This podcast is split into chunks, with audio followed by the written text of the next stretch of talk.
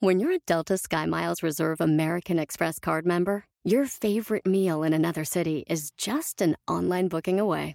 Así que conocerás dónde se consigue el mejor pan dulce to have with your morning cafecito en LA. Where's the best pupusería in the Bay? Y dónde encontrar la salsa verde más rica en San Antonio. Because you're the travel foodie. The Delta Sky Miles Reserve American Express card. If you travel, you know. Learn more at go.amex slash you know reserve. Hey, Mom. First things first, thank you. It's my one year anniversary of my decision to say, yes, I need help, and yes, I choose me. And that's the miracle. I'm lucky that the strongest person I know is my own mother. Love you, Mom. Maxwell. Be that strong person who makes the difference. If your loved one is struggling with drugs and alcohol, reach out to Karen for a different kind of addiction treatment. Visit caron.org slash lost. Yo soy divina, tú eres divina. Ah, netas divinas. Esa es Está divina. sexy. Sí. Saca Esta su lado canción nos sensual. gusta por sensual. Sí. 100%. No sabemos si es la canción, la cuarentena, mis hormonas. Ay, ¿qué será? ¿Qué será? Nosotras fogosas y el fuego apagado. No puede ser, señores. ¿Qué está pasando? Suficiente con nuestro Ya lo apagamos. ya- ya Oye, sí fue fuego. para equilibrar el fuego en el fuego. ¿Verdad? Exactamente. Exacto. Se ven muy guapas, señoras. Las amo. Buenas noches, señora. Olé. ¿Va usted a dar algún tipo de clase? Soy su, su ¿Los ejecutiva de confianza. Deme su dinero, yo se lo administro. Sí, te lo daba. No, mala idea. Oigan, qué buen tema hay el día Me de hoy. Y Creo que encanta. muy ad hoc a todo lo que está ocurriendo en el mundo, que después de un paro como este tendremos que volver a empezar. ¿Creen en las segundas oportunidades o, o Por no? supuesto. ¿Sí? Por supuesto.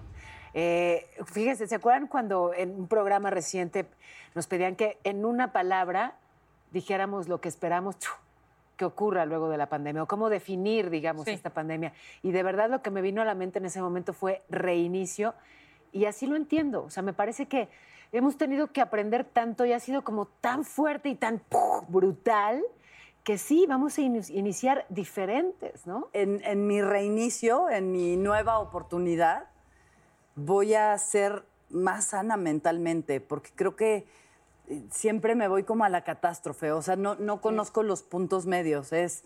eh, no encuentro al perro. Y mi mente, en vez de decir, ah, lo vamos a encontrar, qué bonito, va- eh, es, lo atropellaron de la manera más cruel. O sea, es, ¿por qué me tengo que ir a ese pensamiento? Tengo que tener como más salubridad mental. Y, y- y- y creo que esto del, del encierro o te ponía sana la cabeza o te cargaba la fregada, ¿no? Que además yo justo en eso le llamé una vez a mi hermana, que de verdad qué bendición tenerla, porque eh, me empecé a desesperar y a ver las cuentas y no estás generando dinero, pero sigues gastando. Entonces le hablé y yo, es que, entonces, literal, le enumeré todos mis problemas y me dijo, todos tus problemas no han pasado. Entonces, o sea, literal, y me los dijo uno por uno así de, cuando no tenga dinero, hasta vivir abajo del puente, Sí, que sí, es un sí, sueño que tuve toda mi adolescencia y en cuarentena lo volví a soñar, vivir abajo del Wow. puente. No necesito que nadie me diga que es miedo a estar desamparado, ¿no? Y entonces este, me dijo, literal, espérate a que una de esas cosas se cumple, eh, o sea, ocurra, y entonces hacemos este drama y me ayudó mucho, como que dije, "Pff, Sufrimos más en la imaginación que en la realidad. yo sí, Sí. yo sí. no Pero sé. a ver, de todo eso se puede aprender, ¿no? Podemos tomar nuevos caminos, tomar diferentes decisiones y creo que de eso se trata el programa. Bueno, no, no creo. De eso se trata el programa de hoy. A veces cuando tomamos una mala decisión que te puede llevar ahora sí que a, como tú dices, a lugares catastróficos o, o ni siquiera, sino una mala decisión que dices, ay, ojalá y lo hubiera dicho de otra manera. Puede ser hasta laboral, pero se puede, se puede cambiar, puedes tomar diferentes caminos Sí. Seguro, O me sea, queda claro. Sí, de malas decisiones, ¿se acuerdan de alguna que se arrepienten? Ay, O sea, algo que... o sea, seguramente hay carretadas de malas decisiones en mi historia, pero no me viene ninguna en mente, porque tengo memoria selectiva, solo me acuerdo de lo que me conviene. Eso está perfecto. Yo sí me acuerdo, o sea, yo de las cosas que cambiaría en mi vida es que creo que he sido muy radical en cortar gente en vez de poner límites antes para dialogar. Claro. O sea, es algo que me ha costado mucho trabajo aprender. Yo soy como de no digo nada, no digo nada, no digo nada y el día que digo algo es adiós de Bye. mi vida, lárgate. ¿Sí sabes?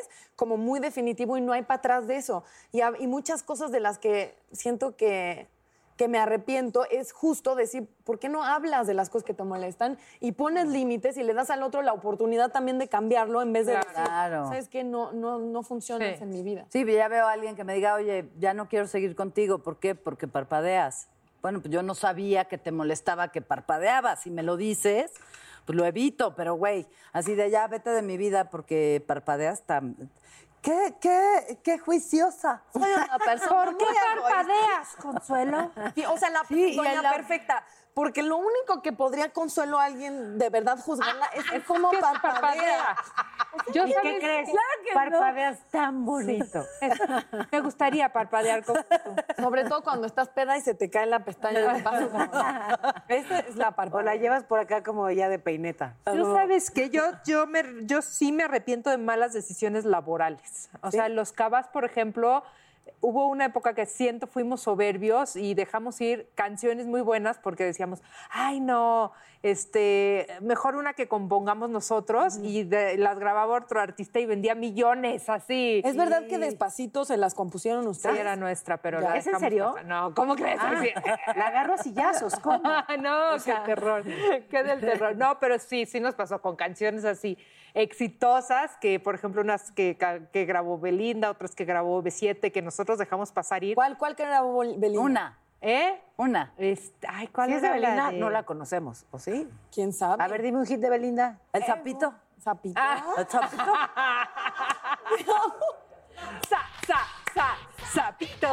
Esa es una Oye, mala sé, decisión. pero que- hay ahorita una que digo, ¿por qué cantas así, bebé? ¿Cuál? El amor que siento desde la mañana de mi La de vida. Ángeles Azules. Me encanta, pero, o sea, me pone tan de malas como de buenas. No puedo dejar de oírla, güey. Puedo me que sea un fascina. homenaje a María Victoria así apretadito. Oh, sí, canta el loco. Entonces digo, ok. Ok. disfrutando. Sí, es que cada vez canta más sexosa, es verdad. Sí, Orgasmo ¿verdad? y canción al mismo tiempo, me Mira. Eso sí, qué ejecutiva, ¿no? Es aprovechar el Ah, tiempo. Oye, Cuídense, bebés. qué miedo. Ahora, hablando de yo, cambiando el tema de esta Exacto, psicosis. A ver, enfóquense. Antes de que una ambulancia nos lleve a todos con Nuestra camisas de Natalia, fuerza, el que no repara, repite. 100%. ¿Sí? 100% y ¿saben qué es lo peor? Que mi psicóloga, que es una maravilla, Pensé que ibas a decir mi psicóloga, que es Consuelo. Y dije con razón. mi psicóloga, que está Ahora evidentemente entiendo. peor que yo y en situaciones muy, muy gravemente enfermas mentales, este, no se fue, ella se fue al bosque, esto es real, su- tiene una casa en el bosque donde no hay mucha señal. Entonces, toda la pandemia mm, sin, sin psicóloga, pero sí me dijo, mándame mensajes de texto, literal, de lo, que, de lo que vayas sintiendo y yo te respondo. Y mínimo así, como que calmar el... La ansiedad. Pues es que es una guía, yo sí creo en la terapia fielmente. también. Yo también. Yo sí creo en irse al bosque cuando no aguantas más. A quien ¿Qué sea. haces que en el bosque la mujer está en su casa y Natalia estoy en el Exacto. bosque? Como yo, sino que yo no me voy al bosque, nada más contesto. El número que usted marcó no está disponible. Claro. O se encuentra fuera del área de servicio. ¡A huevo! ¿Qué haces que no se fue al bosque? ¿Qué haces que no se fue al bosque, pero te dijo eso Es lo para que que te no le estuvieras no jodiendo? chingando. Y todos los demás en consulta, ¿no? Y dijo, esta cuarentena me voy a ahorrar a la loca maniática. Pues sí, porque No, ella también pero- la está pasando mal y no puede con todo, Natalie. Es verdad. ¿Y creen en- con personas en las segundas oportunidades? Porque ahí sí es mucho más complicado. Yo sí creo. O sea, no me ha ocurrido, no he aplicado, digamos, el eh, reciclaje varonil, pero sí creo que, la- que cambiamos, ¿no? O sea, cambias tú, vas cambiamos. evolucionando y ¿por qué no podría también cambiar esa persona? Y eventualmente volver a coincidir y ya tenían cosas en común y a lo mejor lo que los alejó ya no está, ya lo trabajaron, ya lo cambiaron, ya lo superaron. Yo creo que sí puede haber reencuentros interesantes con alguien del pasado. Ok, Insisto, no me ha pasado, pero no estoy cerrada a esa posibilidad. Pero es que luego, y se vician mucho las relaciones y caes al Es que eso patrón. es a lo que yo, es, es justo a lo que iba. Si no reparas, repites. O sea, tus patrones los tienes que trabajar. Tú tienes que entender por qué repites lo mismo, no nada más en las relaciones, sino también en situaciones laborales, en las relaciones con tu familia. Y que repitas las cosas, las tienes que arreglar de fondo para realmente no volver a caer en lo mismo. Oigan, como que nos falta alguien aquí en este No sillón. nos falta, no ¿eh? nos falta. Aquí Ahí la está. tenemos y la saludamos y qué gusto nos da. Jackie, hola, hola. Amiga, amiga, qué delgada. ¿Cómo están? ¿Cómo guapas? estás? Oye, estamos hablando de los nuevos inicios, las nuevas oportunidades, las malas decisiones. ¿Tú tienes alguna mala decisión ahí en tu memoria de la que te arrepientas? Bienvenida. ¿Tienen tiempo, muchachas? ¿Tienen tiempo? No, por supuesto que uno ha tomado. Yo creo que no hay quien diga, yo no. Todas las decisiones que he tomado han sido perfectas, divinas. O sea, digo, que nos han hecho crecer, que nos han hecho valorar, que hay que tropezarse para seguir adelante y para aprender y para crecer, sí. Pero de que todos nos hemos equivocado y le hemos regado, a que sí. Benditos errores, ¿no? Porque son los que nos enseñan Benditos que ese errores. camino no. Totalmente. Y yo en específico eh, les diría que fue con una relación.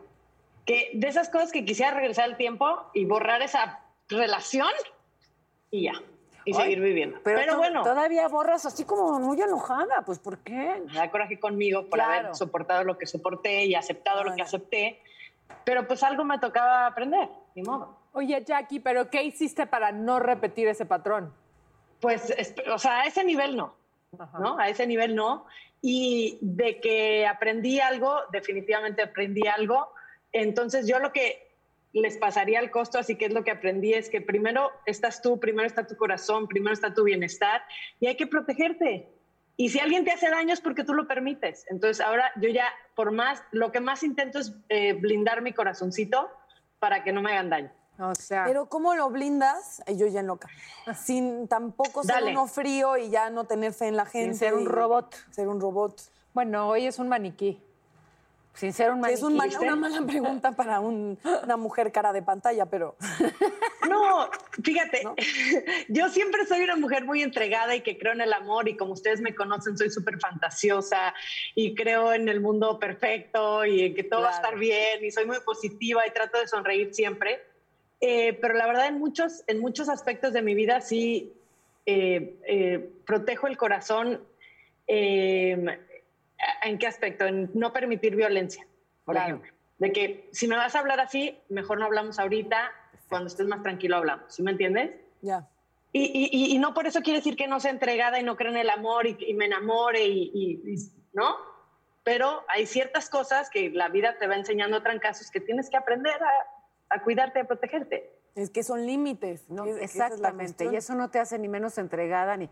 No, no, no. Es, es exactamente. Es, es un freno a lo que no debe estar. Y la violencia no es permitida, no está bien caso. en ninguna circunstancia. Y no te hace menos romántica el poner un freno a la violencia. Al contrario, es, es entregarte de una manera distinta. ¿Cómo te perdonas a ti misma cuando cometes un error, cuando lastimas a alguien, cuando sabes que te equivocaste? O sea, también es difícil pues perdonarte, ¿no? Y decir, pues sí, todos nos equivocamos y Ese es mi coco. Sí, Paola, ¿por Oh. qué? A ver, platícame. Me cuesta muchísimo trabajo perdonarme, perdonarme. O sea, me exijo mucho Sí.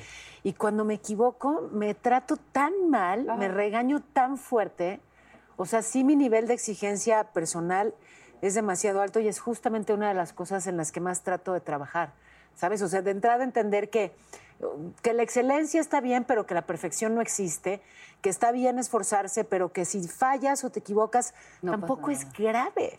Cierto. ¿no? Tampoco es grave, pero sí me regaño. Yo soy igualita a ti, Yo Paola. soy bastante así. ¿Tú también, Consuelo? Igualita. Ya no soy tan cabrona conmigo. Ajá. Porque ya me doy permiso. Oye, se vale. Si no te equivocaras, ¿cómo aprendes? Y, pero, pero ¿sabes qué me da mucha paz? Saber pedir perdón y pedirme perdón. Sí, no estarme chingando ya todo el día de eres una pendeja, claro, pues si no no, es, espérate, eres humana, no pasa nada, la regaste y ya, ¿no? Y que en mujeres es, eh, eso lo hablaba con una editora de una revista de mujeres que decía que la mm, exigencia en la mujer es mayor en todo. O sea, eh, hasta desde Sin físicamente. duda, sin eh, duda. ¿Me entiendes? A que familiarmente, que tenga la familia, pero que sea muy guapa actualmente, pero que profesionalmente, pero que la economía. Entonces decía, las mujeres están obsesionadas con la perfección porque socialmente se les exige mucho. Y laboralmente también, como que tenemos que demostrar muchísimo. Lo hicieron recientemente, un, un estudio, fue tal cual el experimento. Eh, le entregaban, estaban buscando a un cierto perfil para un cargo y entonces veían dos currículums. Tenían la misma experiencia, la misma formación académica, lo mismo, todo igualito. Uno era hombre, el otro era mujer. Todos elegían al hombre. Oye, pero, pero sí en esta parte como de, de- de- de esforzarse muchísimo y de buscar aparecer y, y- y ser perfecto, ¿no? y, y como no mostrar tus debilidades. Yo aquí les voy a compartir algo que, que pues para mí es como muy personal y que me representa una enseñanza de las grandes, o sea, Ah. las enseñanzas de vida. Eh, cuando pues tuve una bronca muy fuerte, familiar, este, en fin, que fue un escándalo que lo supieron todos los terrícolas. eh, eh, es- estuve en una etapa muy difícil, personalmente fue de verdad muy, muy complicada. Y yo estaba además como muy enfocada en que mis hijos estuvieran bien, porque no era todavía momento de comunicarles ciertas cosas y tal. Y entonces como que guardaba todo el tiempo la compostura y la fuerza para ellos y que no me vieran mal ni tantito. Hi, Max. I wanted to share something with you. I wanted to tell you how grateful I am and how you've embraced your sobriety since day one. I'm grateful for how you changed your life.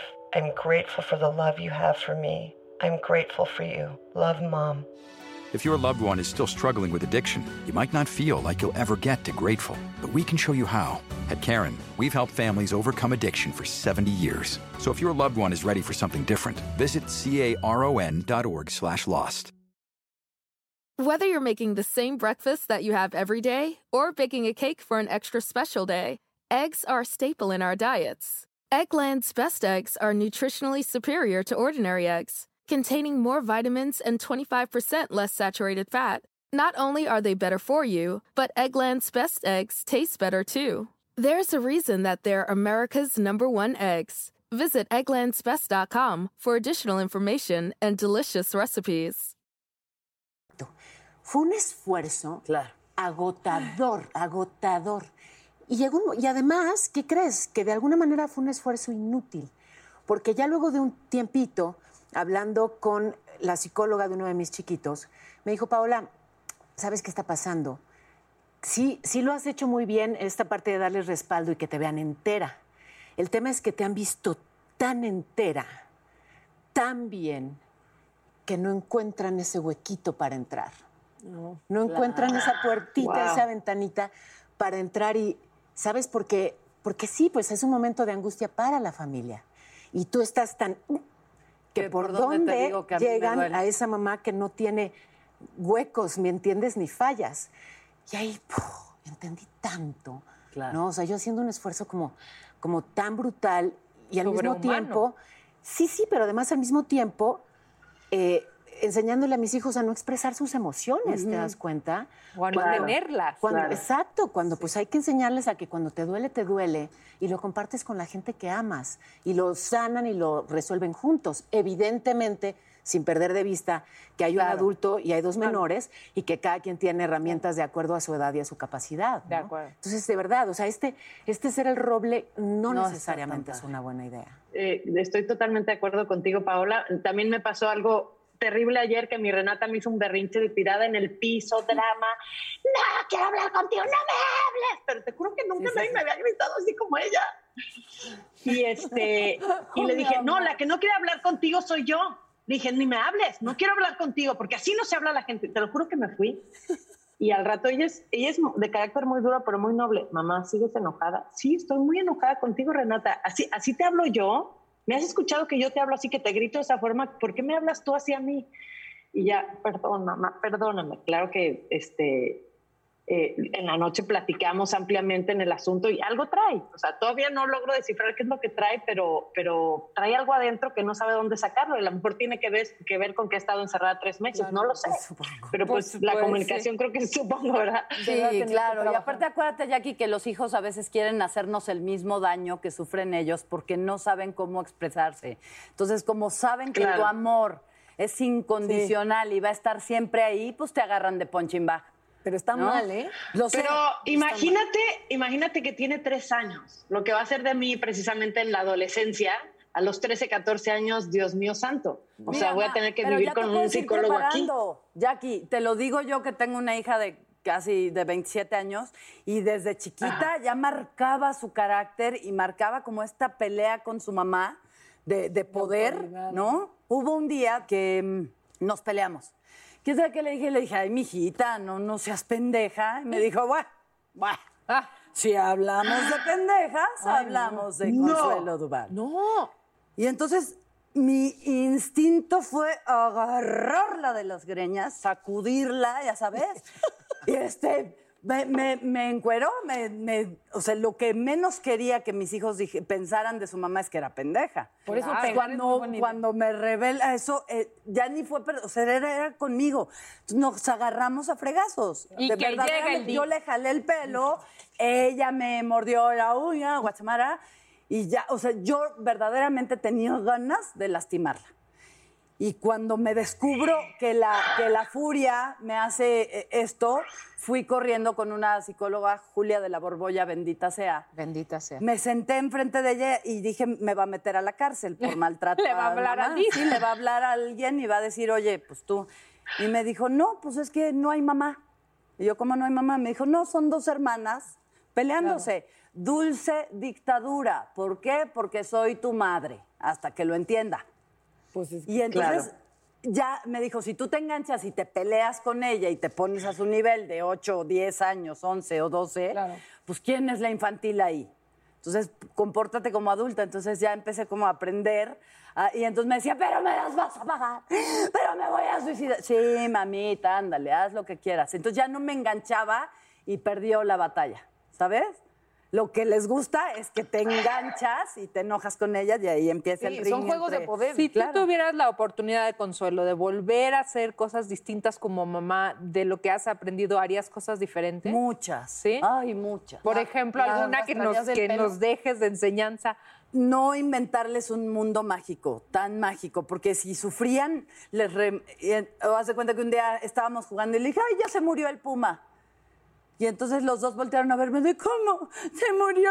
Y yo, y luego revivió, y luego revivió. No, es güey, no. Jackie, te mandamos un beso y un abrazo muy grande porque estamos ya de tiempo como locos, pero de verdad te queremos, cuídate y no dejes que esa niña te hable de esa manera, Dios mío santo. Gracias, tiro. Oigan, las quiero mucho, aunque sea un ratito tenerlas así cerquita, de verdad que lo valoro muchísimo, las quiero y las extraño mucho. Y ya Cuídense, mamá. vístete. Vístete que Ya andas vístete. desnuda. Tápate, mija, tápate. Oiga, no. ¡Ay, amiga! ¡Ay, para Martín! ¡Qué bárbaro! ¡Qué rayado el Martín! Oiga, Ganamos de aquí. Y para la gente que nos está viendo, va a estar Ya ustedes. Niño de Rivera, gracias a ti. Y va a estar también Paula Dorante para hablar justamente de segundas oportunidades y nuevos inicios. Así que no le cambien estas netas divinas. Vamos a un corte y regresamos porque alguien tiene que pagar las cuentas. Mira, ahí va la trompa. Ahí está, ahí está, ahí está. Esa es divina, todas divinas, nacidas de vientre de mujer. Netas divinas. Yo soy divina, tú eres divina. Y antes de ir al corte pudieron ver el baile característico de Jackie Bracamontes con su trompa bien parada. Para que vean que yo no miento. Ahí está. Diana Ángela.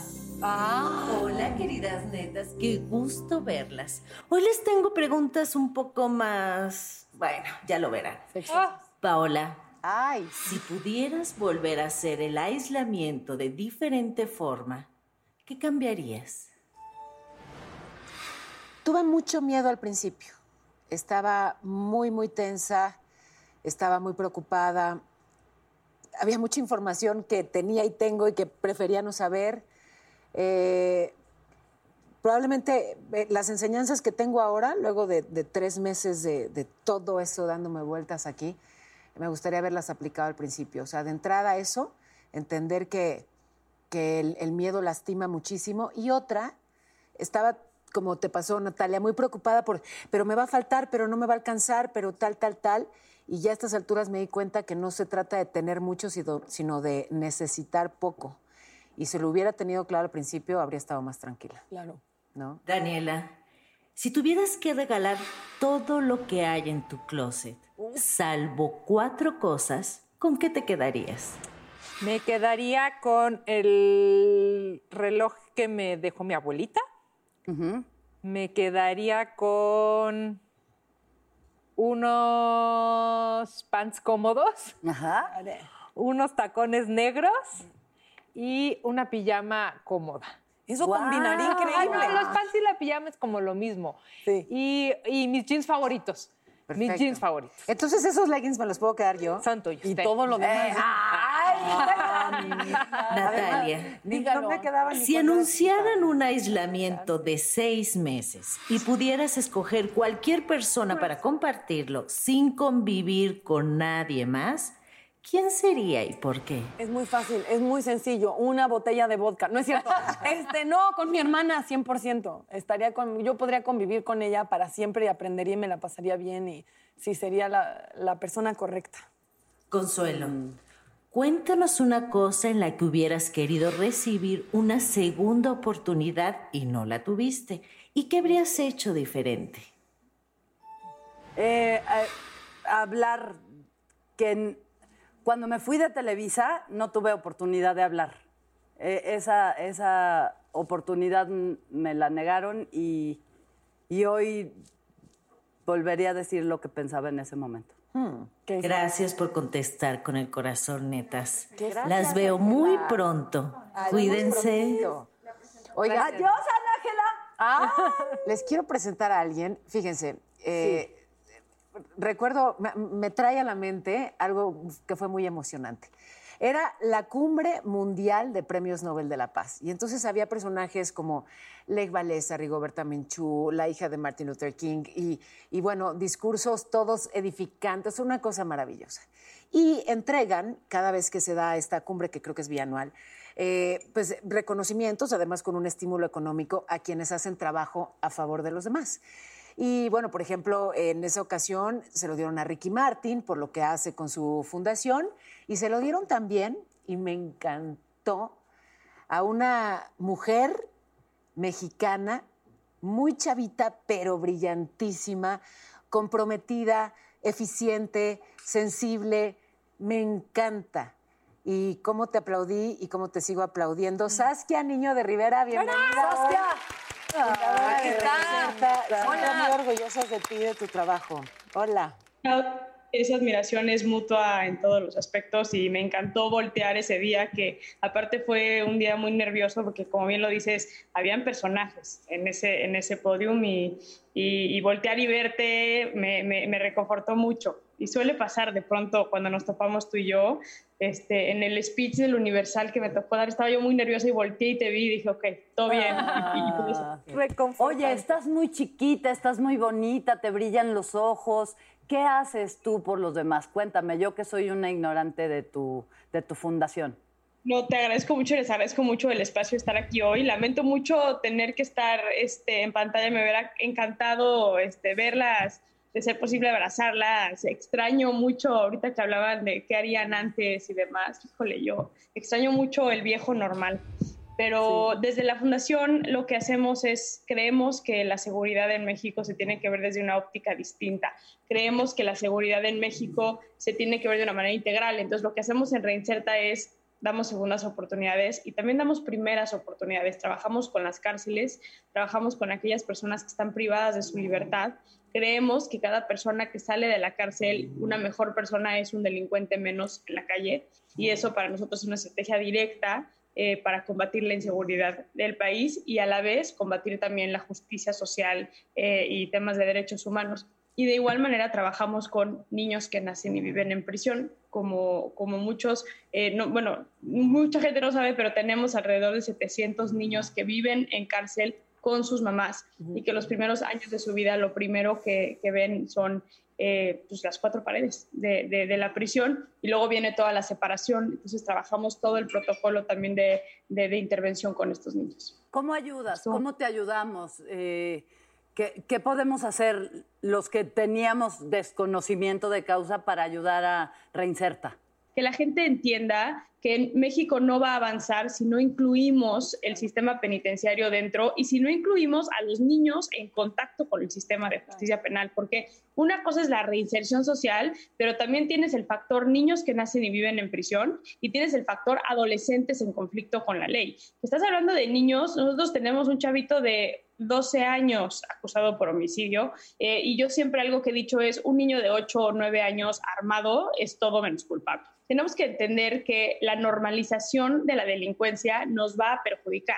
Entonces, desde Reinserta, lo que nosotros hacemos es damos estas segundas oportunidades para los adolescentes en conflicto con la ley y trabajamos con estos niños que tienen contacto todos los días con las cárceles para que entiendan que la violencia y el crimen no es parte de su vida y no es algo normal y de esa manera romper los vínculos. Entonces, necesitamos mucha ayuda, pero la principal ayuda es que la gente sepa que esto importa y que dejemos de hacer caso omiso, que los medios de comunicación se atrevan a hablar de estos temas este, y, le demos la, la, la vuelta, digamos, a la hoja para construir realmente un proceso de paz.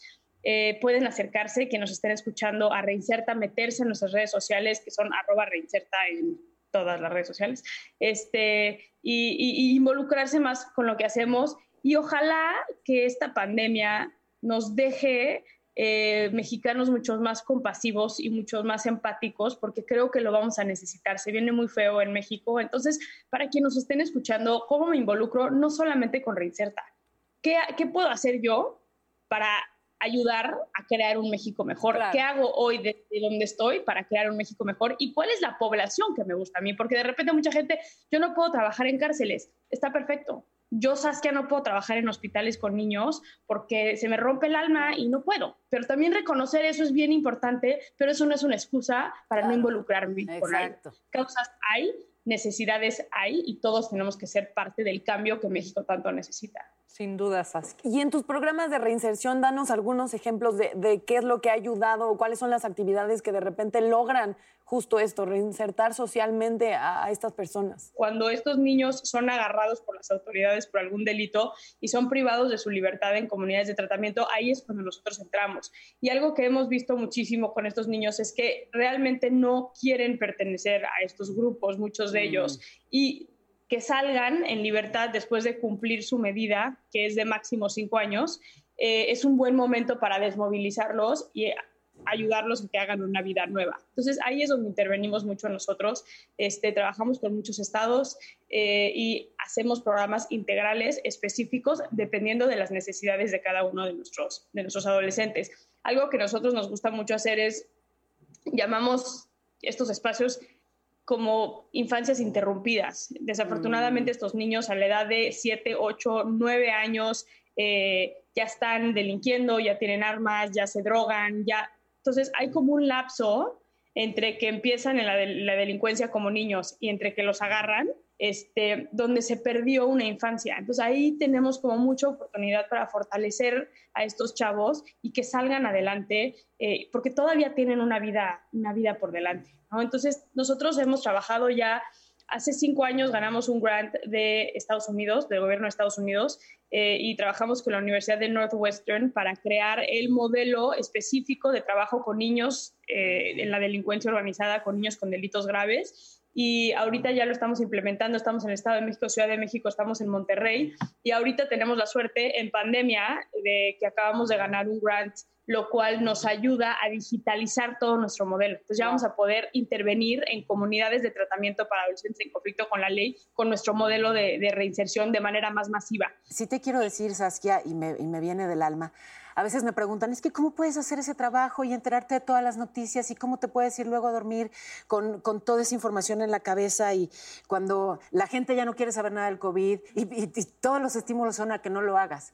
Y, y en buena medida si agradezco tener el trabajo que tengo es porque me lleva a conocer a personas como tú. Mm. Te lo digo de verdad. Realmente espero que, que, que, entendamos eso y que busquemos las maneras de, de, ayudar y ser parte del cambio desde donde estamos. Y ustedes como, como periodistas, como actrices, como cantantes, este, pueden pasar esa voz y pueden mover esa voz desde donde están. Y eso creo que es importante que lo entendamos lo entendamos todos. Entonces, gracias por eso. También sé que, que en, en esto que haces de, con los niños y reinserta, hacen muchos talleres, talleres de manualidades, muchos talleres de, de arte. De maquillaje. Trabajan con un perrito. También platícanos ese lado, ¿no? De, de, de cómo cambia y cómo encanta también a los niños, ¿no? Este, el trabajo con los niños en la cárcel es un trabajo eh, muy importante donde lo que hacemos mucho es trabajar el apego emocional de la mamá con el niño. Eh, todos somos quien somos hoy y yo estoy convencida de esto eh, por las oportunidades que hemos tenido en la vida o no hemos tenido en la vida y por esas redes de apoyo que hemos tenido en la vida. Si hoy nos piden a cualquiera, oigan, cambien, está como muy complicado. Entonces, algo que hacemos mucho con los niños en la cárcel es generar ese vínculo afectivo materno-infantil y lo hacemos a través de distintas actividades. Metemos animales a las cárceles, sacamos y los llevamos a la granja y demás. Y algo que hacemos siempre en esas actividades es, nuestras voluntarias tienen que entrar a la cárcel, conocer a la mamá y la mamá tiene que entregarles el niño a la voluntaria y explicarles y luego, pero hacemos como videos y luego llevamos esos videos a las cárceles para que las mamás vean cómo se la pasaron sus hijos y que vean a Ay, qué bonito. eso es como súper importante porque luego hay mucha culpa con estas mamás y también con los niños. Fue increíble. La primera vez que llevamos a los niños a Cancún, eh, los llevamos a los que son más grandes, los que están ya por cumplir seis años, para que entiendan, eh, o sea, con el mar hacemos como muchas actividades de libertad, soltamos tortugas, hacemos actividades que tienen que ver con la libertad y les explicamos a estos niños que están a punto de salir de la cárcel para siempre, que ellos tienen una vida por delante y no porque nacieron en la cárcel quiere decir que están Mm. predispuestos, o sea, tienen este estigma, digamos, encima, al contrario, ¿no? Pueden hacer vida en libertad, pueden hacer vida sin delincuencia, aún teniendo a mamá y o a papá adentro de la cárcel. Entonces fue increíble porque se la pasaron increíble, pero delfines, pero tortugas, pero los toboganes, o sea, lo que ustedes ya saben, Cancún al esplendor, eh, el avión fue una cosa como impresionante, el avión para ellos, la primera vez que salían. Y cuando regresaron a la cárcel no le querían contar nada a sus mamás. Entonces las mamás me hablaron Ay, así oye, que es no que todo bien en. Cancún, pasó algo. Y, y- y yo, ¿cómo? ¿No? Están felices los niños. Y ahí estábamos editando el video. Y entonces tú, agarré a mi equipo y les dije, vamos a la cárcel porque no, no estoy entendiendo qué creen que pasó estas mamás. Y entonces nos acercamos a los niños y los niños emocionadísimos y nos decían que, que si veníamos con los delfines y que una cantidad de cosas. Y yo, a ver, traigan a las mamás porque no estoy entendiendo. Y tan pronto las mamás se acercaban, se quedaban callados y no decían nada. Y, y después entendimos que era la culpa de que ellos se la habían pasado perfecto y de que Claro. ellos habían tenido toda esta diversión desde la libertad, sabiendo que sus mamás ya no iban a poder vivir eso nunca. Entonces no querían hacerlas sentir mal. Entonces ha sido como bien interesante el trabajo con, con los niños que nacen y viven en prisión. Entonces hay muchas actividades que hacemos y en nuestra página se pueden meter también, que es www.reinserta.org, a verlos este, y a sumarse, a sumarse. Saskia, vamos gracias. un abrazo con mucho cariño y saludos. Gracias. Gracias. Y hablando de, de segundas oportunidades o de, de decisiones que te cambian la vida, en nuestro siguiente bloque, porque vamos a un corte, va a estar con nosotros Paola Durante contándonos su historia. Y creo que es una que tenemos Fuerte. que escuchar. Qué Pues fuerte. que. Ya venimos. Eres divina, ah, metas divinas, esa es divina, todas divinas, nacidas de vientre. Yo soy divina, tú eres divina, divinas, Esta canción tan Ay, sexosa. Y justo se la habían prometido y aquí está, señora, no mentí. Bienvenida. Paola gracias. Durante con Hola, nosotros. Vaya que puedes hablar de segundas oportunidades y lo que es pues un, un paso difícil, ¿sí? Sí. Por, por un lugar muy difícil. No he, no he pasado por una, he pasado por millones de oportunidades y la vida me sigue dando y me sigue dando y me sigue dando y la verdad es que ha sido difícil, pero ya lo veo como un aprendizaje, ya no lo veo como un drama. Antes lo veía como un drama, ahora es como de que venga la que, la que viene. ¿Cuántos años tenías? Tenía Estabas muy 24 chiquita. años y una hija de 5 años. Para los distraídos o que tienen mala memoria, recuérdanos un poco, digamos, que lo, lo básico de aquel momento y de aquella historia. Bueno, cuando mataron al señor Paco Stanley, que era este, pues, un conductor muy importante, porque realmente yo no sabía qué tan querido era hasta que falleció. Sí. O sea, cuando falleció fue como de, ay, ¿con quién estuve trabajando? Cuando lo matan, este, pues obviamente la sociedad, los medios, era de quién fue. Queremos saber quién fue y no nos importa este, quién tenga que ser, ¿no? Entonces, pues arraigan a Mario, eh, investigan. Mi hermana estaba en el programa, entonces por eso me di cuenta que ya era conmigo directo, porque cuando entrevistaron a todos al mismo tiempo, a mi, mi hermana ya no estaba y me interrogaron a mí sola. Entonces, cuando me, me estaban interrogando, le dije, mamá, más, me están interrogando sola. Ah, no pasa nada. Y yo, ah, bueno, si no pasa nada. Y le hablo a una amiga y le dijo, no, sí pasa. Tienes que, este, em, ¿cómo me dijo? Digo, tienes que darle un papel, un documento, algo que la vale, o llevan un, mínimo un abogado. Y mi mamá, no, pues mi hija es muy buena. Sí, de- fui demasiado buena. Entonces, fueron varias veces que me O sea, interrogaron. quería que llegaras con un amparo. Un amparo. que- o sea, yo ni siquiera sabía que era un amparo, yo ni siquiera sabía que tenía que estar con un abogado. Yo estaba muy niña y aparte pues era como, no sé, todo lo vi como un juego, realmente. Entonces cuando me pusieron el foco aquí y eran preguntas y las mismas y la, otra vez, pero diferente, yo decía, es que tengo que ir a trabajar, es que mi mamá me va a regañar. Imagínate, entonces los señores, no, no, no, te tienes que quedar, no pasa nada. Yo estuve dos años en la cárcel. Hasta que lograron comprobar cómo la... Pues mi mamá, mi mamá peleó, peleó en todos lados, este, fue a Derechos Humanos después de un tiempo y le, le dijo al ombudsman, mi, mi hija es inocente. Pues sí, pero tengo que, que ver qué onda y me voy a tardar seis meses en descubrirlo. Seis meses, ¿cómo? O sea, pero si mi hija ya tiene que estar fuera, ya lleva casi un año. Y le dijo, pues lo siento, es un trabajo tarda. ¿Y consideras que si no hubiera habido una madre detrás luchando por esa inocencia, Seguirías ahí. seguirías ahí? Claro.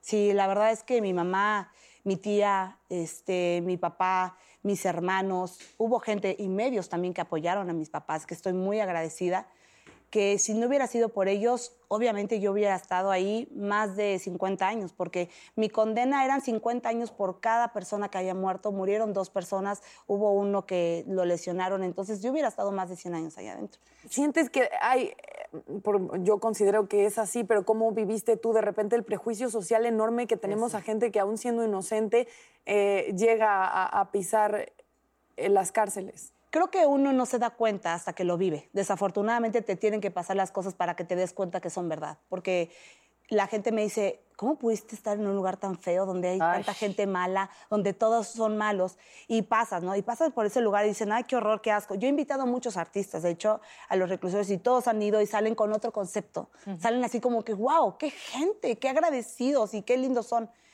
Cuando yo estuve ahí adentro, me di cuenta de ¿Cómo te muchas cosas. Muy bien, muy, muy bien. La verdad es que también me enseñaron a que no debía de caerme, porque yo llegué y me acosté y me dijeron, no, mijita, te paras y levantas tu colchón y te pones a hacer fajina y te pones como todas. Y yo dije, ay, porque aquí todas somos iguales. Digo, no, sí, claro, todos somos iguales.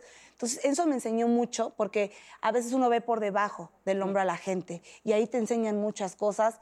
Hasta yo, mi mamá se enojaba porque me decía, ¿por qué no dices que ha sido lo peor? Dije, ¿por qué no? Porque fue una gran enseñanza de vida para mí, porque yo valoré lo que tengo ahora, porque valoré a las chavas, porque yo me sentía más segura ahí adentro que afuera.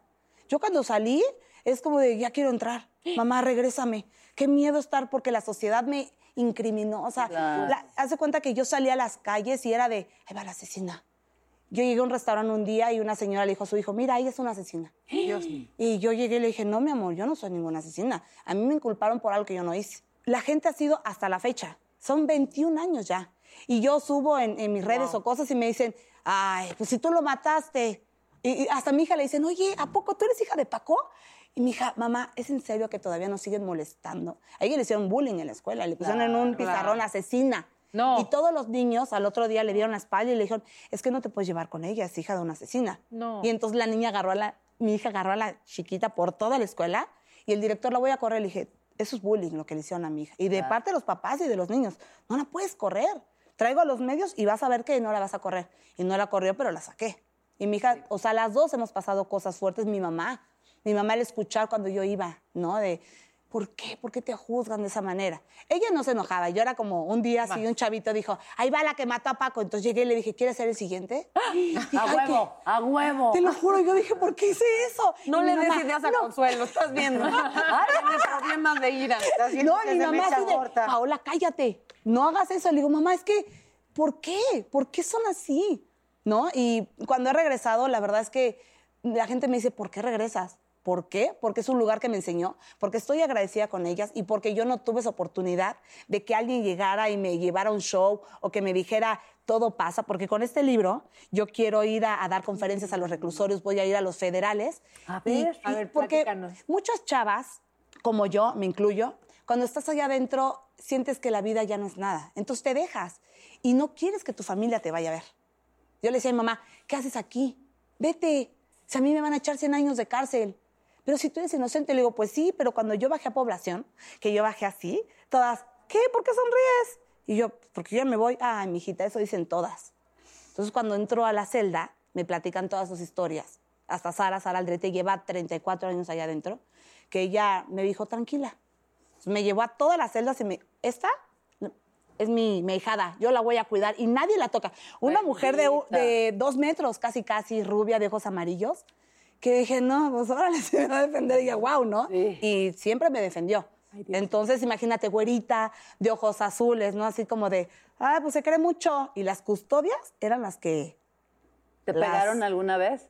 Una gordita de ese tamaño se puso una foto y dijo que le iba a hacer justicia a Paco y agarró un sartén y me quería golpear.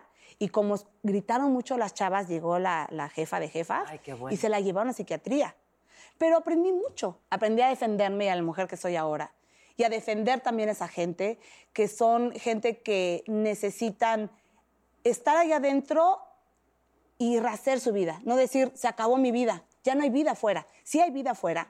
Y yo les dije, yo voy a regresar como una estrella aquí. Voy a cantar y regresé como artista cantando y todos se quedaron así como de, entonces yo también puedo mantar. Le digo, claro que puede. y por eso hice este libro, que me daba mucho miedo. Me daba bueno. pavor porque me tardé 20 años en sacarlo. Y llegué con Yuri y le dije, ¿sabes qué? No lo voy a sacar. Me da pavor. Imagínate abrir otra vez la caja de Pandora. ¿Qué van a decir? Este, ay, hasta ahora lo sacó. Pero muchas personas quisieron hacerlo y dije, es que me da miedo. ¿Qué va a decir la gente? Y me dijo, no, Dios ya te perdonó. Ya, sácalo. Dije, ¿segura? ¿Segura que no me van a aventar el libro? Me dijo, no. Y desde que saqué el libro, la gente ha tenido otro concepto de mí. Claro. Ah, es como de, no me imaginé todo lo que pasaste, no me imaginé todo lo que sufriste, perdóname por haberte juzgado de esa manera. Y la verdad es que yo dije, bueno, no me importa si se vende. Yo lo que quería es como darme este regalo. Fue un claro. regalo para mí, eh, una gran catarsis. Y después de este libro han pasado cosas todavía peores. Entonces ¿Cómo? dije, ¿Cómo? la vida no se acaba. ¿Cómo que peores? ¿En qué aspecto? Pues sí, o sea, terminé una relación de poquito tiempo, me fue mal y ya, ¿no? No voy a hablar de eso porque ya eso es pasado, pero siguieron pasando cosas. O sea que hay relaciones que son peores que ir a la cárcel. La verdad es que yo en el reclusorio aprendí. Yo te- tuve a mi familia, tuve gente que me amó, tuve gente que, que me enseñó. Y yo pensé que después de eso la vida ya iba a ser más fácil, que iba a ser color de rosa. Pero no, no lo ha sido. Al contrario, me han enseñado más y es como de, ah, ¿no aprendes todavía? Ahí te va otra. Ah, ¿no aprendes todavía? Ahí te va otra. Entonces la gente me dice, ¿por qué sufres si ya pasaste por lo peor? Le dije, no, hay cosas también del corazón que Sí, no sanas, que no sanas desde chiquita. Y que si no sanas desde chiquita, la vida va a ser más complicada porque uno se la complica. Y yo me la compliqué por muchos años y ahora me doy cuenta de que lo más importante era de que yo me amara, que yo me aceptara como soy. Las que ayer fueron mis heridas, hoy son mis fortalezas. Ay, qué bonito. Sí, porque yo eh, siempre como que me justificaba en pobre de mí, me hacía la víctima. Y claro que no, al contrario, me ha hecho una mujer fuerte, me ha hecho la mujer que soy ahora y el de tomar ya mis propias decisiones, porque cuando falleció mi mamá pensé que el mundo se acababa. Sí, claro. Porque me protegió tanto cuando estuve en la cárcel y me protegió tanto después, porque ella me veía tan indefensa de que la gente me atacara, de que mi hija sufría, de que no podía tener para ella yo un hombre, ¿no? Porque si no me casaba no iba a tener felicidad. Y yo le decía, es que no es todo en la vida, ma. Entonces ella me enseñó que toda la vida era tener un hombre. Y cuando murió y llegó, dije, ay, mi mamá me lo mandó. Claro que no, o sea, no. Ay, bebé. O sea, sí. Oye, pero qué interesante. Fíjate, vaya, que dices mu- muchísimas cosas que me parece son muy aleccionadoras, pero eh, déjame quedarme con esto, que, que de alguna manera lo podemos usar todos. O sea, para ti la cárcel, pues claro, fue, fue doloroso, pero lo fue todavía más este como, como acoso masivo, digamos, este, Sí. este linchamiento Sí. de todos juzgándote, señalándote, señalando a tu hija. Eh, ¿Cómo de verdad no nos damos cuenta hasta qué punto, y ahora con las redes sociales que tienen No, todavía sí, mayor fuerza, mucho. hasta qué punto estamos haciendo un daño profundo a una persona? Claro. ¿no? Y con, con una ligereza no nos sentamos a reflexionar cómo estamos lastimando a un ser humano. Sí, porque yo no me he podido casar a veces porque es como de, ¿te vas a casar con una asesina? Ay, Dios de mí.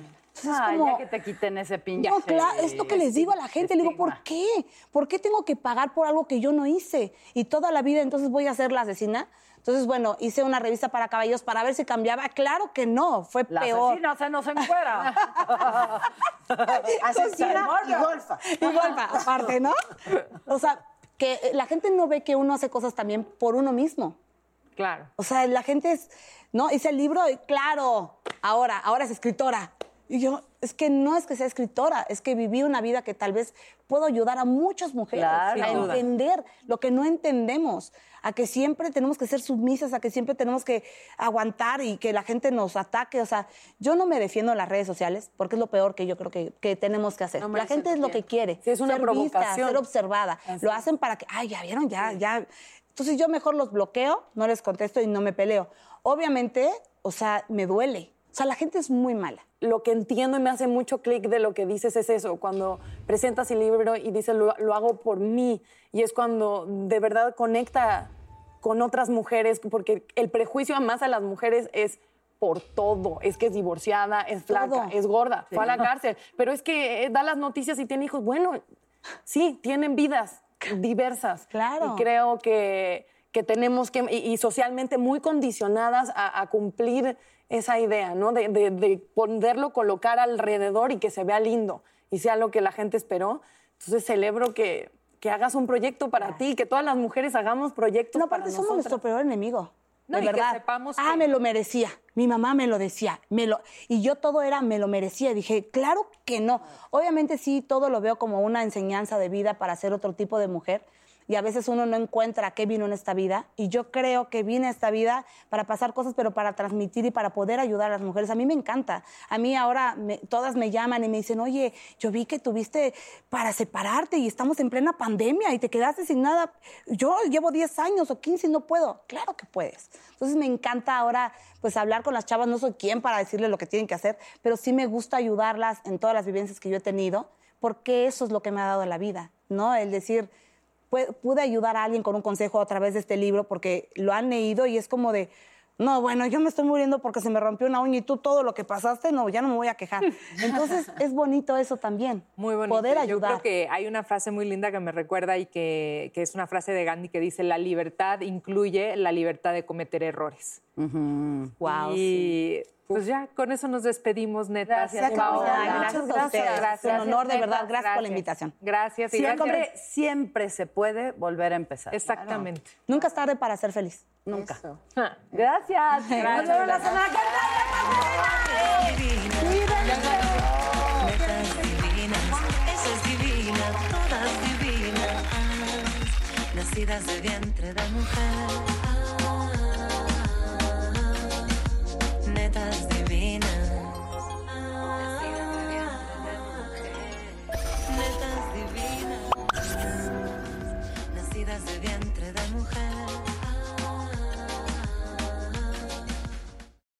Hi, Max. I wanted to share something with you. I wanted to tell you how grateful I am and how you've embraced your sobriety since day one. I'm grateful for how you changed your life.